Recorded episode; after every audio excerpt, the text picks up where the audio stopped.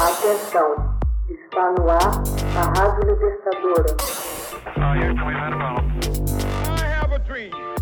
Assim sendo, declaro vaga a presidência da República. Começa agora o Hoje na História de Ópera Mundi. Hoje na História, 20 de dezembro de 1973. Carreiro Blanco, sucessor de Franco, é assassinado pelo ETA. Luiz Carreiro Blanco, militar e político espanhol, foi assassinado pela organização basca ETA em 20 de dezembro de 1973, quando era presidente do Conselho de Ministros durante a etapa final do regime franquista.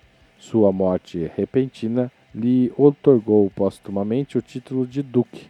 Sucessor de Franco, foi morto exatamente um mês após o falecimento do ditador. Firme partidário de uma política de neutralidade armada como maneira de evitar a participação espanhola na Segunda Guerra Mundial, Carreiro Blanco imaginou como escritor, sob o pseudônimo de Juan de la Cosa, a hipótese de que em setembro de 1970, a hipótese de que em setembro de 1939 a Espanha estivesse sendo governada por um governo similar ao existente no inverno de 1936 ou seja, um governo da Frente Popular. Nessa suposição, não teria sido possível a neutralidade e a Espanha teria ido à guerra contra a Alemanha e provavelmente teria capitulado em junho de 1940, a exemplo do que ocorreu com a França. Blanco argumentava sua posição em seus artigos publicados em 1945.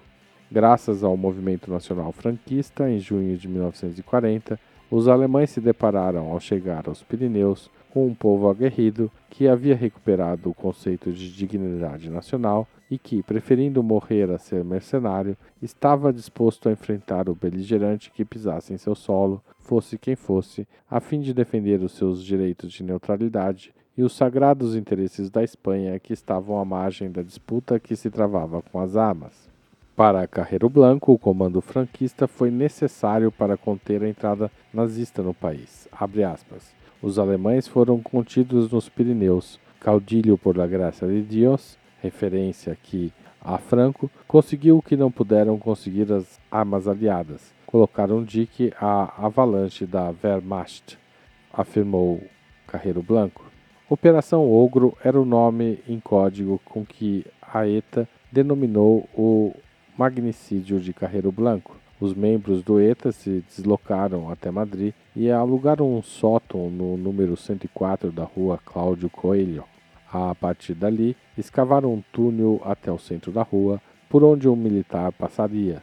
Lá colocaram cerca de 100 quilos de carga explosiva, que fizeram detonar exatamente na passagem do automóvel de Carreiro Blanco, 15 minutos antes do início do julgamento contra dez membros do então sindicato clandestino Comissões Operárias, conhecido como Processo 1001. A explosão, que acabou com a vida de Carreiro Blanco, foi tão violenta que seu carro, um Dodge 3700 GT, voou pelos ares e caiu no terraço de um edifício anexo à igreja de São Francisco de Borja, onde havia assistido à missa momentos antes. Sua filha Ángeles, que sempre o acompanhava, não o fez nesse dia, Faleceram também outras duas pessoas, o inspetor de polícia José Antônio Fernandes e o condutor do veículo José Luiz Mogena.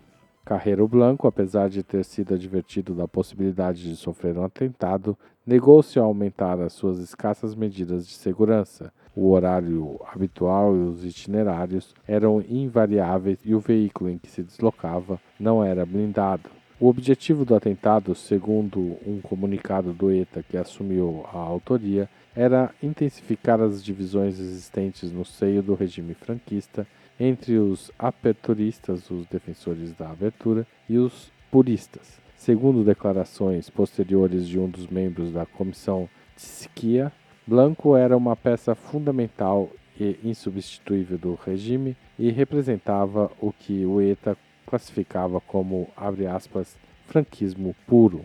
A execução em si tinha um alcance e objetivos claríssimos.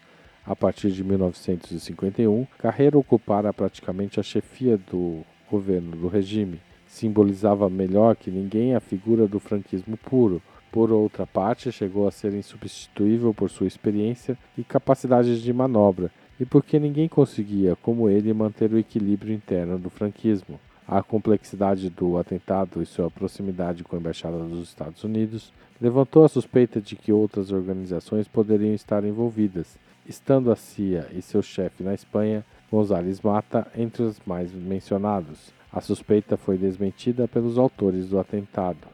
Em 2008, foi desclassificada uma nota da Embaixada dos Estados Unidos em Madrid, dirigida ao Departamento do Estado em Washington, em que se afirmava que, abre aspas, o melhor resultado que poderia surgir é que Carreiro desaparecesse de cena com possível substituição pelo general Dias Alegria ou Castanhon.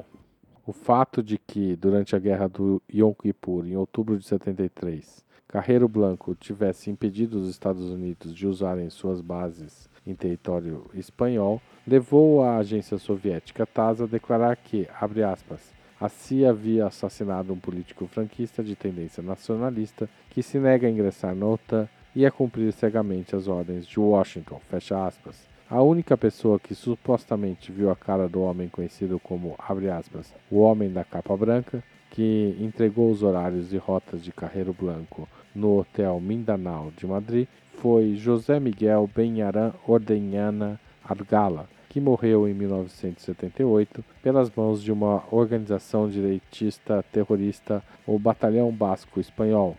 Assim, um dos supostos autores materiais do atentado foi assassinado, dificultando qualquer investigação mais profunda. O magnicídio teve grande repercussão na Espanha, sendo bastante distintos os sentimentos que provocou e as subsequentes consequências políticas que viriam com a abertura comandada pelo rei Juan Carlos. Hoje na história, narração Haroldo Cerávulo, gravação Michele Coelho, edição Laila Manoeli, texto original de Max Altman. Você já fez uma assinatura solidária de Opera Mundi? Com 70 centavos por dia, você ajuda a imprensa independente e combativa. Acesse www.operamundi.com.br/apoio.